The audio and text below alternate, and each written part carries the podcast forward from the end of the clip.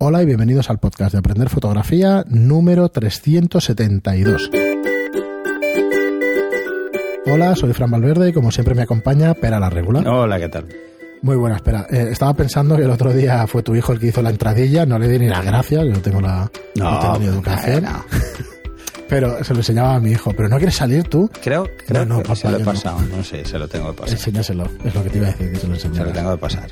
Muy bien, pues nada, antes de seguir con vuestras preguntas esta semana, que tenemos acumuladas un montón, recordaros de nuevo nuestros cursos, eh, aprenderfotografía.online, donde ya tenéis 27 cursos, 28 hoy, que es día 1 de mayo, cuando oigáis este podcast, que es el teórico de, de bodas. Así que bueno, darle un vistazo, repasadlo, es la mejor manera que tenemos de enseñaros fotografía, en audio es una, pero ya en vídeo y con cursos pues es, es una manera pues bastante más efectiva de que aprendáis fotografía con nosotros. Y luego tenéis el soporte. Todos los suscritos a los cursos. Nunca, siempre lo decimos Sí, muy de tanto en tanto. Sí, pero la verdad es que y además, este soporte os es tengo que decir que es diario que contesta tengo diariamente las preguntas. ¿eh? O unas sea cuantas que preguntas. sí. En Telegram se contesta, pero claro, no con la prioridad que le damos a los cursos. o sea que Bueno, no pero es porque es, es que se me juntan las cosas al final. Entonces, eh, la ventaja es eso, también contesto desde, desde el móvil y, es bastante ágil. Muy bien, pero pues nada, vamos con las preguntas hoy que teníamos que teníamos varias para este.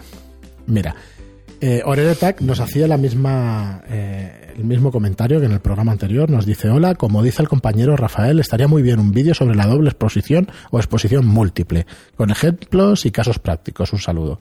Pues nada, te respondemos lo mismo Mm, que sí, sí, que sí, lo tenemos sí. que hacer. El tema de exposición múltiple. Además es que es muy divertido, ¿eh? Es más fácil de lo que parece y es muy divertido.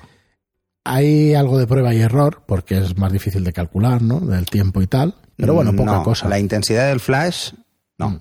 Porque, a ver, No. si estamos a oscuras, el tiempo, dar más tiempo, menos tiempo, el otro día, por ejemplo, lo hicimos con más tiempo Mm. porque erais tres disparando. Claro. Entonces, uno dispara un poco Ah, antes, uno dispara un poco atrás. Yo tengo que estar un poco atento a que haya oído los tres disparos. Era por eso, es que estábamos ahí los tres, dale que Y te claro, cinco segundos, es que tengo que meter dos, tres flashazos en cinco segundos, pues hay que es, tiene que ser ágil. Sí, sí, es fácil y es, ostras, da unos resultados muy chulos. Hacer Sobre todo es, eh, hay dos cosas que son importantes con este ejercicio. En primer lugar es entender qué hace la luz y cómo y el concepto de suma de luces. Mm, Entonces, eh, lo más curioso es que en las zonas que solo da un flash se ven transparentes y las zonas que dan dos flashes se ven opacas. Pues este es el juego. Este es el juego divertido. lo de la Shiva con, con mi prima, que ya lo sabéis, de, que es bailarina y tal, y entonces, claro, salían los brazos por todos sitios y quedaba muy chulo. Además, eh, luego hay otro detalle. Eh, se puede jugar de diferentes formas. Podemos hacer eh, flashazos más intensos, menos intensos, y entonces hacer que se vea un movimiento, que es hacer, es como si hiciéramos un light painting, es jugar con el movimiento, o sea, que el movimiento se vea durante todo el tiempo de exposición, o que solo se vea congelado en un momento. O sea, hay muchos más juegos, es muy divertido. Y esto nos da una idea de dos conceptos básicos en fotografía. Eh, uno es cómo funciona la exposición y el por qué la cámara lo que capta es la luz que refleja el motivo y no la luz, sino la que refleja, porque si va directo no tiene sentido. Y por otro lado, el, el concepto de suma de luces, porque quizás se entiende más con este ejercicio Sí, es más que cuando sales a la calle con un flash y tienes el sol, tienes el flash, hoy, vale. Sí, cuesta, cuesta un poco más. De todas formas, para aclarar estos conceptos, os diré que os suscribáis, os suscribáis a aprenderfotografía.online barra libro. También. Y ahí os recogemos el mail. pues, ahora para- me voy a ver, ahora voy a tener que meter un capítulo de multiexposición. Bueno, me refería a la suma de No, todo igual, esto. lo, lo había pensado, ¿eh? Eh, Había pensado hacer, no sé si va a ser dentro del libro, igual hacemos un anexo o algo que vaya aparte, sobre cosas divertidas que podemos hacer en fotografía jugando, por, por ejemplo, con la perspectiva. Ejercicios Pues de perspectiva. esto puede ejercicios de flash, ejercicios del... Esto es un trabajo extra, pero yo te diría que puede ser una de las cosas que podemos dar como, eh, como meta, digamos, como stretch goal, se llama en inglés, del tema del crowdfunding, de la financiación. De decir, oye, si se llega a una cierta cantidad o un número de ejemplares vendidos, podemos hacer pues alguna guía de estas, algún cuaderno para ejercicios, alguna cosa En de el libro hay ejercicios, porque Sí, esto ya sé, llevo alguno. ¿vale? sí. Entonces hay ejercicios Pero son ejercicios clásicos, por decirlo de alguna forma. Son cosas que todo el mundo debería hacer. Mm. ¿Mm? Mm, Como ejercicios de enfoque, ejercicios eh, como muy clásicos, ¿no? De postura. Los dos primeros ejercicios que hay es la postura correcta y el enfoque. Porque son Sí. dos ejercicios que para mí son básicos. Para, para luego entender que hay una serie de cuestiones que nos van a afectar y que podemos controlar de entrada si ya lo hacemos bien desde el principio. Por ejemplo, mm, se, ha discutido incluso en el, en el Telegram varias veces el concepto de trepidación, que la gente sigue no entendiendo qué es esto de la trepidación con respecto a una foto movida. No tiene nada que ver. La trepidación es el hecho de mover la cámara en, en el tiempo de exposición, Mm. mientras disparo. Entonces, si la exposición es, es lenta, pues, pues se ve el movimiento. Y lo otro es que el motivo se mueve más rápido que la obturación. Eso es una foto movida. Entonces, este detalle, hay muchas leyendas urbanas sobre esto de, no, es que hay que coger la obturación y multiplicarla por 1.5, por dos veces para no trepidar. No, porque hay gente que trepida a 1.15 y hay gente que trepida a 1.200. O sea, esto Bueno, es algo como una medida de seguridad para que más o menos te queden todas. Pero, bueno, pero yo lo no es entendía así. No es así. Sí, o sea, por ejemplo, si tienes un 200 probablemente tengas estabilizador. Entonces te está ayudando a evitar la trepidación. No a que no tengas fotos movidas, sino a que no trepides. Que son dos cosas diferentes. ¿eh? Entonces, pues bueno, eh, tuvimos una conversación al respecto en Telegram. Pero estos ejercicios son sobre todo un ejercicio de enfoque y ver realmente si mi postura es correcta. Es hacerlo mm, estableciendo un punto y mirando un, un espejo. O sea, ver a través de la cámara mi propio reflejo y ver cuánto desplazo la cámara. Y te darás cuenta que se mueve mucho si no la coges bien. Muy bien, pues vamos a seguir porque si no nos liamos y no vamos a acabar con las preguntas. Vamos con Diego S. Díaz, nos dice excelente vídeo y los escuché por primera vez a fines del año pasado, a finales del año pasado, buscando tips de fotografía de moda en pasarela y los consejos de pera me vinieron de 10. Y sería bueno ver algo de equipamiento para estudio, algo básico para comenzar y también el tema de composición. Saludos. Tienes un especial de composición o un curso de composición en, en- en audio en el podcast, que yo diría que nos quedó así así porque hablamos de fotos y claro, no salían las fotos en el podcast, pero tenéis, eh, tenéis en YouTube todos esos episodios las fotos puestas allí. Así que los podéis escuchar. A partir del programa 80 o 90 o el, por ahí tenéis, lo, bueno, si lo buscáis lo, lo encontráis El curso de fácilmente. composición Sí. ya tuvo mucho éxito porque se notó mucho. sí. Empezaron a salir muchísimas preguntas a partir de ese curso. Ese curso fotos, destapó la caja de. Pandora en cuanto a que vosotros lancéis preguntas. Eh, porque era esto, era y eso que las veíais en, en la página web, no las veíais en en iVoox porque no, no se pueden subir. Eh, pues mira, hablando de eso, eh, acabo de entrar en, en el tema de Spotify, efectivamente 587 seguidores en Spotify. bien. No tenemos manera de comunicarnos con vosotros, creo, y no sabemos si sois la gente que ya nos sigue en el podcast o en YouTube o si sois nuevos de Spotify. Si os apetece entrar en alguna plataforma donde nos podáis dejar un comentario, nos lo decís. A ver si solo nos seguís por ahí o por donde. Bueno, eh, para Porque los que de Spotify gente de fuera. tenéis eh, aprender fotografía al podcast, ¿era? Eh, Sí, al es arroba gmail que no, que no utilizamos demasiado. No. Yo os diría, entraros en la red social y ponernos por ahí un mensaje. Sí, sí, eso ¿Vale? También. aprenderfotografía.online, si os suscribís. Lo- si es una pregunta para el podcast, se la enviáis a Fran. Sí, sí, sí. Porque él la recopila todas y yo soy un poco más despiste para esto, Mm. entonces se me pasará. Eh, porque casi siempre las preguntas que me enviáis por el, por el de esto, sí, pues estaría bien. Es curiosidad de saber si. si Mira, podemos hacer una encuesta o- en Telegram, a ver en qué, o sea, a ver eh, de la gente que hay en canal, Telegram, sí. que ya son más ¿Por de mil, Nos, es- nos escucha. ¿por qué sitio nos escuchan? Pues sí. Eh, Luke Chile nos dice, esto es una pregunta de, de YouTube, de hecho, dice, muchos, muchas gracias por toda su entrega. Estoy enganchado, escucho tres programas diarios para luego estar al día. Súper bueno, en promedio, de- el promedio de 25 minutos. Supongo que te refieres a la duración del programa y eso. Bueno. Muchísimas gracias, Luke. Ya sabemos que ya empiezas a ser incondicional, que ya nos vas comentando en muchos programas. O sea que gracias. Y Gabriela dice, eso no pasará. La calidad que da el objetivo de una reflex no se compara. Se refiere al programa que tuvimos entre un móvil, la reflex, que últimamente también hubo algo de discusión y tal, y claro, no, no se puede Bueno, es que comparar. son cosas que no tienen nada que ver. Hasta el momento en que la fotografía deje de tener componentes ópticos, pues tendrá las limitaciones, ¿no? De, No, pero lo que pasa es que en, un móvil, de- como no hay espacio físico para tener distancia focal, lo que es es una lente. Claro. No es un conjunto de lentes que, más o menos compensan. Eh, va a tener siempre más aberraciones un- una lente tan pequeña. Y al margen de eso, pues bueno, mm, para hacer fotos rápidas va muy bien el móvil, pero no para hacer fotos. Con el tema de las pilas, que todavía colea por ahí, dice, no sé, debe ser que yo soy demasiado metódico y trabajaba en prensa, que no hay tiempo para mucho tampoco, pero, la usa- pero al usar dos packs de pilas diferentes tenía bastante claro cuáles usaba cada vez. Un truco es colocarlas en cierta forma, de cierta forma si están nuevas, de otras si están a medio uso y fuera de la caja si están agotadas. Y con esto dejo ya el tema pilas, que cada uno lo haga como le parezca adecuado para él y el medio No, ambiente. no, pero es- eso es así, eso, eso no está Eso mal. lo eso lo hago yo igual. O sea, yo cuando, eh, cuando el, el pack de pilas está cargado, los llevo en unas cajitas de cuatro, tengo las, las pilas eh, con el logo hacia arriba todas bien, cuando no los he usado. Mm. Cuando las he usado, como las saco rápido y las meto, es imposible que Claro, queden así. que Ya sé que está gas- gastado. Bueno, lo además las pongo al revés. Las que O sea, si se abre así, pues eh, pongo el positivo hacia arriba y cuando ya están los pongo hacia abajo. Sí, que no, hace, en el no cajón cuesta del estudio nada. son las pilas que están bien. Pero no me refería a esto con lo de las pilas. Me refería a que cada vez que se carga la pila le hagamos una rayita indicando que tiene un ciclo, dos ciclos, tres ciclos, cuatro ciclos. Eso sería. es el número de ciclos.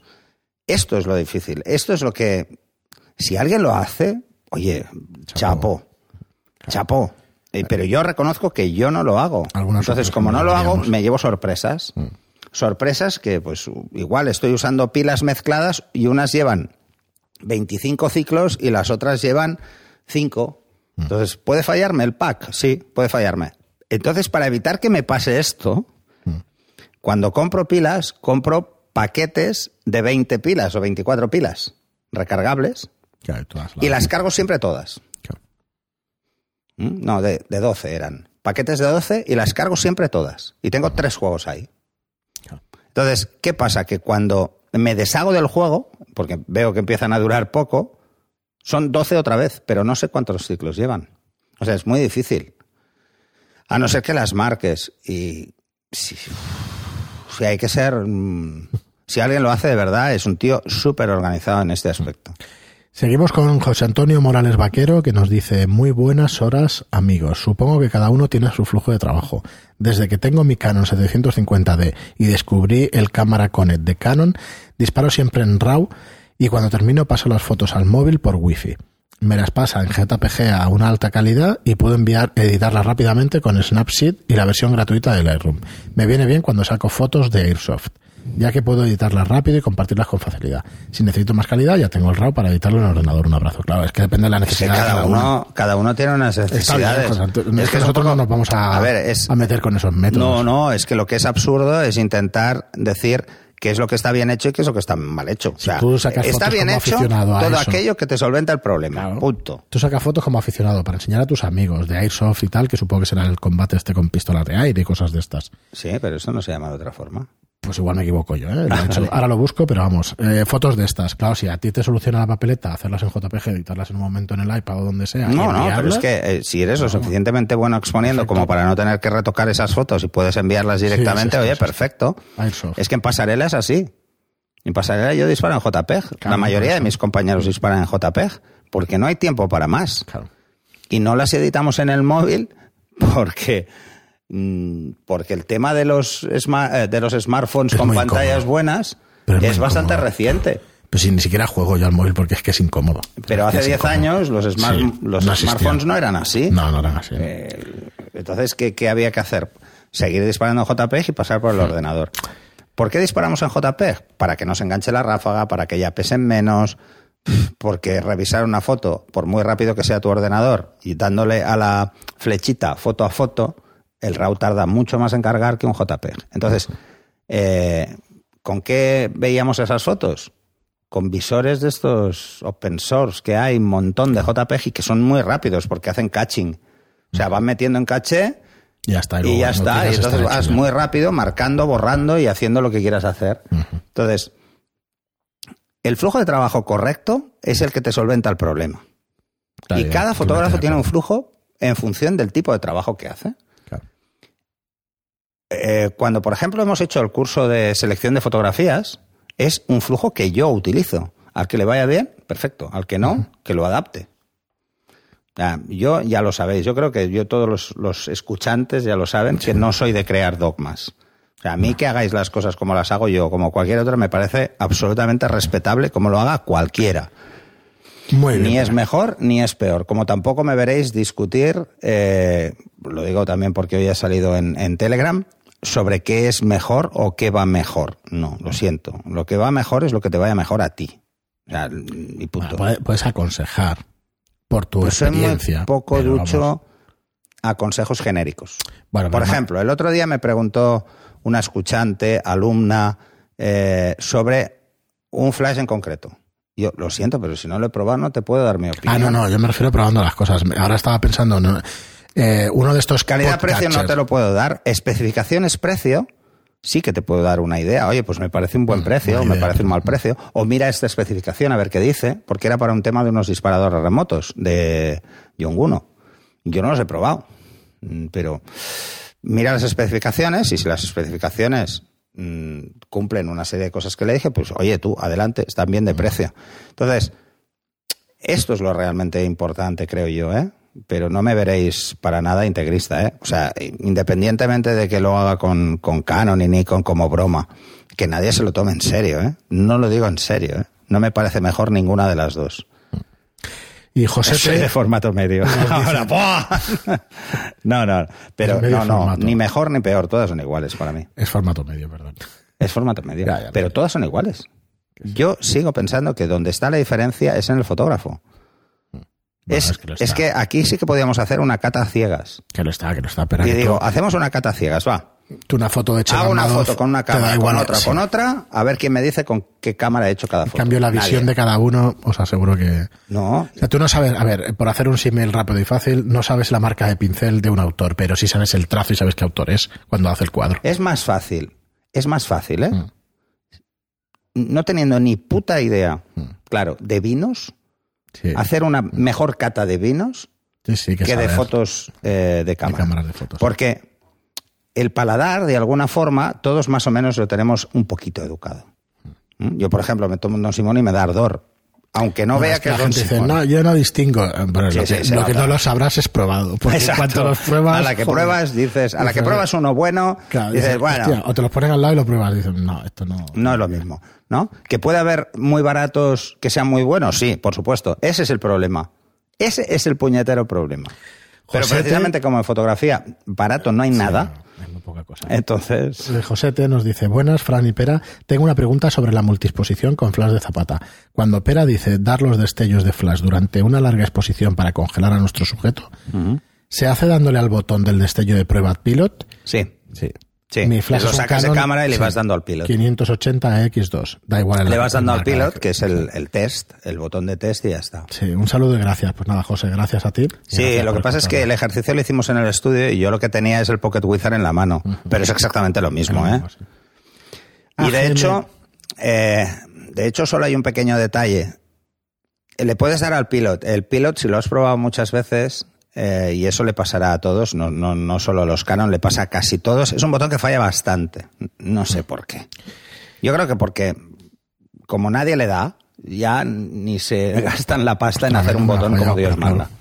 No, no, falla, falla. es un botón luminoso que tiene mal juego en la mayoría de flashes que he probado y, y a veces aprietas y, no, y tienes que apretar muy fuerte para que salte. Entonces, bueno, si eso te pasa, pues al final pones un trigger y ya está. Mira, tenemos una queja de un producto que alguna vez hemos recomendado, hablando de A recomendaciones, que es sobre el A1, el A1 de Profoto. Y la única explicación que tengo yo es porque sean versiones que todavía estén... A ver, a ver. Pero, Dice, gracias por el podcast. Me compré el A1 y me encanta. Ahora, el cargador dejó de funcionar al día siguiente. Entonces la tienda le dio el que tenían ellos y de- dos meses más tarde, eh, pues le falló en, un- en medio de una sesión de retrato. Tres días después, el servicio de reparación me lo devolvió con una explicación, cambio de la unidad de flash, calibración. Le funciona bien desde entonces, pero se quedó con un cierto olor a chamusquina. A ver, esto, esto nos puede pasar a todos. Yo tengo que decir varias cosas al respecto. Yo llevo usando flashes Profoto más de 10 años. Cuando mm, ni el importador era el que hay ahora. Mm. ¿Vale? Bueno, sí que era, pero tenía otro nombre. Mm. Eh, hubo cambios. sí, sí, hubo unos cambios. Y os puedo decir que en todos estos años solo he tenido un problema una vez. No, yo- Y fue con un flash que de golpe dejó de funcionar, pero que llevaba unos cuantos destellos, ¿eh? un trabajo bastante duro. Me cambiaron la placa de control y no volvió a fallar. ¿Puede salir una unidad que tenga un fallo? Sí, sí, pero es que te va a pasar igual con Profoto que con Sí. Bowens, con el Inchrome, con Broncolor, con la marca que sea. Esto os puede pasar porque es material electrónico y puede tener fallos. Os puede pasar con un portátil de, de Apple. Igual que con cualquier otra cosa. La diferencia fundamental, la por eso os digo que eh, si tenéis que comprar material de fotografía, os vayáis a marcas reconocidas. ¿Por qué? Por el servicio técnico. Porque el importador y el distribuidor es oficial y tiene que dar un servicio de soporte. Y la mayoría de fabricantes hoy en día, en vez de solucionar el problema arreglando el equipo, te lo cambian por uno nuevo. Es que no se complican, pero eso solo te lo van a hacer los fabricantes mm, de verdad. O sea, que tienen un cierto prestigio reconocido, porque esto, este es el problema. Es muy raro lo que te pasa, ¿eh? Lo que te pasó es muy Sí, que raro. Es muy raro. Que a veces puede ser, mira, es que yo ya, ya te digo, ¿eh? que, que es que incluso con Profoto os lo diría ya directamente. Profoto ni se cuestiona si es un mal uso o no es un buen uso, No, no, se lo cuestiona. Punto. O sea, la garantía es lo que es. ¡Pam! Y ya está. Y te, que esa es una de las ventajas, ¿eh? Y esto, pues, por ejemplo, en este país os pasará, pues igual con el Incrom, porque está Cromalite detrás y Cromalite se, se compromete responde, eh, como importador oficial a hacer estas cosas. Iros a esto, ir- iros de verdad. La gente Esto que es- responda, sí, marcas que respondan, Claro, que es lo mira, una de las cosas que pasaron en este país hace unos años, que ahora no sé cómo está el tema, por eso no, no, no opino, era con el soporte técnico que tenía Nikon. Sí. La gente se quejaba muchísimo. Yo, yo conozco fama fotógrafos que se pasaron, Alex, se Ah. pasó de Nikon a Canon solo por eso. Porque no le solucionaban los problemas. Y entonces, pero era un problema del servicio técnico, no de que el fabricante No, sea malo. No, de Nikon, no. Entonces no era un problema de Nikon, era un problema del que había pagado la Sí, concesión de Nikon, soporte en. España, que no sé si ha cambiado, espero que sí. Que yo y en Canon precisamente pasaba todo lo contrario. Eh, Canon incluso creó el, el CPS solo por, por a los profesionales y a los que tengan CPS, Sí, que por no es marca tan difícil. sí. Yo lo he usado eso, dejar mi cámara para que le peguen una, una revisión o para que cambien el obturador y que me envíen desde Alemania, me envían una igual que mi cámara, el tiempo que esté mi cámara en reparación, Sí, sin coste.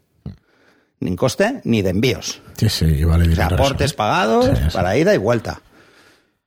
Esto lo hacen marcas serias. esto, esto debería ser más habitual, porque al final el profesional no puede estar No, fijaos que AGM ni una con semana el- sin, la- sin con el el mosqueo que debió pillar, porque es un equipo que vale dinero, al final dice, me quedo con cierto riesgo a chamusquina, pero estoy muy contento con el flash. No, porque pero, claro, pero el a producto ver, es bueno. es- nos puede pasar a todos. Es como, es que nos puede pasar a todos. Es que eh, puede haber recibido un golpe en el transporte y no es culpa tampoco del fabricante. No. Eh, no sabes dónde está. Muy bien. Puede ser un fallo. Mira, ¿qué pasó con Canon? Para que no digáis que siempre digo cosas de Nikon. ¿Qué pasó con Canon con la 1 de Mark III? Mm. Pues que no enfocaba. Enfocaba Sí, mal. la Salió toda una 5D serie que enfocaba se mal. caía. La 5 de clásica, Se bueno, se caía al cabo de mucho. Bueno, pero, se pero se caía. caía. Eh, pero, por ejemplo, esa cámara, pues ni con firmwares los arreglaban. Sí. Tuvieron que sacar la 1 de Mark IV mucho antes de lo previsto para solucionar una serie de problemas. Toda la gente que quiso devolver la cámara pudo hacerlo. Mm. Y además Canon se comprometió a solucionar el problema, aunque fuera a cambiar el equipo. Sí, sí, es lo que O sea, decimos, que lo que es vale así. es la respuesta. Con la 5 de clásica, a mí se me cayó el espejo cuatro pegaban. años después de comprarme la cámara. Y te lo pegaban. te lo- Y ¿Lo enviaste? no, no, que me enviaron un transportista a recoger la cámara, se la llevaron, lo arreglaron y me la devolvieron sin coste. Oye, Sí, sí, no se puede pedir mucho más. se me ha caído dos veces, la segunda vez lo arreglé yo. Jonathan Toledo, Álvarez Pero, nos hombre, dice, se ha caído dos veces en Qué 14 normal. años o en 13 años, no sé. lo decía porque me acordé, porque me he acordado de, Sí, sí, sí. fallo y tal que fue sonadillo. Dice Jonathan Eh, Toledo, espera, espera. 13 años o así y tres o cuatro cambios de obturador, ¿eh? Tiene esa cámara. O sea, es la cámara que ahora la usa mi hijo, pero es la cámara, primero la usó mi hija, ahora la usa mi hijo, es la cámara más rentable de mi vida, vamos. Y sigue funcionando como el primer día. Pues Jonathan Toledo Álvarez nos dice muchas gracias por vuestros consejos. Nada, gracias a ti por escucharnos. y Fernando Ramírez nos dice buenos días, os conocí a principios de, de año con el podcast 300 y pico alto y decidí empezar a escucharos por el primero, porque creo que merece la pena. Aunque me ha surgido alguna pregunta, he comprobado que tarde o temprano se ha resuelto la duda, así que he decidido esperarme y terminar de oírlos todos. bueno, ya tienes paciencia ya. Paciencia. Dice, yo vengo de una Minolta X300 de 1990 con la que hacía diapositivas y ahora tengo una Sony A7 que me ha permitido recuperar mi objetivo Kit Minolta MD manual 50 mm 1.7 con un adaptador, sí. Dice, el motivo del comentario es indicar el peligro de hacer fotos de eclipses o al sol del que habláis en este podcast, el número 320. A mí me gusta la astronomía y hago fotos al sol y a la luna, además con un telescopio a foco primario, que no es más que un teleobjetivo catadióptico manual de focal 1500 f10, pero siempre con filtros especiales para el sol y con mucho cuidado de tener todo tapado y no dejar mirar a nadie, porque los niños son peligro. Una lámina solar para visual o para foto, como la Filtro Bar Bader Astro Solar Safety Film 20x30, cuesta unos 25 euros y con eso se pueden hacer muchos filtros para fotografía. Sí, sí, tanto. No voy a seguir leyéndolo porque es mucho más largo, pero lo tenéis aquí en las notas sí, del sí, programa. Es igual, es igual. Nos da una serie de consejos. Nos dice, esa lámina, dice, coges el filtro UV, lo rompes, dice, ¿ves cómo vale para algo? Pero, y te quedas con la arandela. Bueno, lo que tenéis Y en que ese ver- recortas la lámina, la pegas y ya tienes tu filtro solar. Imaginaros, eh, yo siempre he dicho que, que- que siempre me meto con los filtros, pero por ejemplo el 300, Mm. el 300 lleva un filtro que se le llama, eh, no sé si plugin o algo así, pero que se inserta Sí, dentro sí, de la base. Mm. Pues el otro día, porque estaba mirando lo del filtro, digo, voy a mirar esto.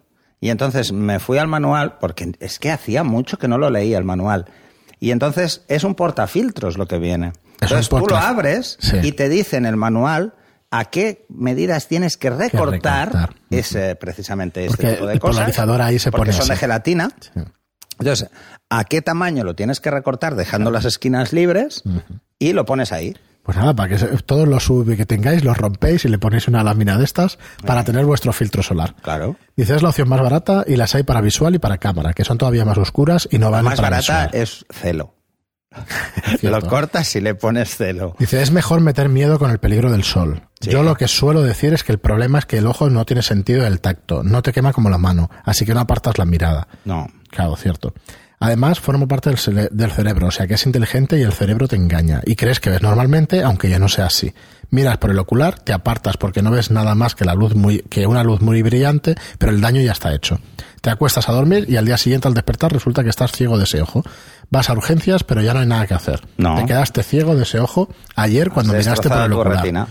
Solo que no te has dado cuenta hasta hoy y no se puede curar. La, una la única ventaja de las sin espejo es que seguramente te cargas el sensor y no tu ojo, y no tu ojo lo que ya es algo.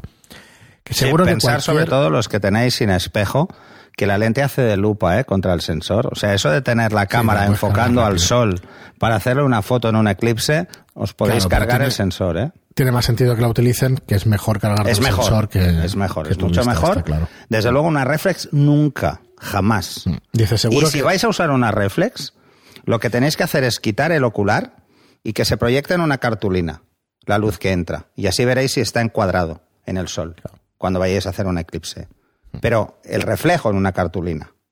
¿Mm? Y ojo, no lo tengáis abierto mucho rato. Sí. Que Dice, es bueno. seguro que cualquier asociación de astronomía, tienda de óptica o astronomía que te venda dichas láminas Mm. puede ayudar al que quiera probar. En que- eh, pero en caso de cualquier duda, mejor no mirar. Un saludo y seguid así. Pues muchísimas gracias. Mm. muchas gracias. Muchas Y gracias, por el extenso mensaje. Sí, porque... porque es muy útil corto, para mucha sí. gente.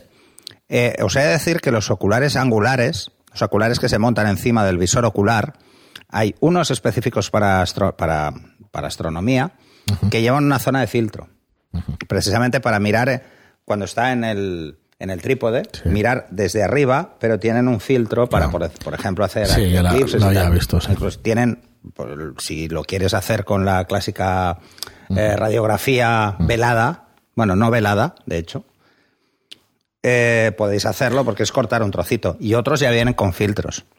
Muy bien, pero y aunque estamos en el minuto 30, nos hemos pasado, todavía tenemos una cámara y es para que te capte bien con esta pregunta. A dice ver. Jesús de Valdoma, nos dice solo una aclaración de física. La gravedad es una aceleración y no una velocidad. G igual a 9,8 metros por Metros segundo. por segundo, sí, Por sí. segundo al Matiz, cuadrado. matiz. Matiz Lo quería importante. dejar para el final y digo, no me quedo tranquilo. Matiz importante. Es una aceleración y una velocidad, sí, sí. Sí, sí, no, no, está Es, claro. es así, es así. Lo que- Nada, Jesús, muchas gracias. Pero, ¿veis? No, si es que no se puede simplificar nada. No. se puede simplificar Bueno, nada. pero eso está bien porque la gente está atenta. Están atentos, están está. atentos. O sea, que me parece Pero al menos no vamos a discutir sobre los 9,8 metros por segundo. no lo sé. En el siguiente programa será, siguiente. porque nos hemos quedado sin Bueno, tiempo. podemos, podemos empezar a calcular cuál es la gravedad marciana. Nada, era una pequeña coña. Gracias, Jesús, de todas Eh. formas, por el, por el apunte, que nos gusta que estás pequeño. Pues dependerá de la masa de Marte, ¿no? Vale, va. no, Venga, no. muchísimas gracias por estar ahí. Muchas gracias por vuestras reseñas de 5 estrellas en iTunes y muchas gracias por vuestros me gusta y comentarios en iVoox. Gracias y hasta el próximo programa. Hasta el siguiente.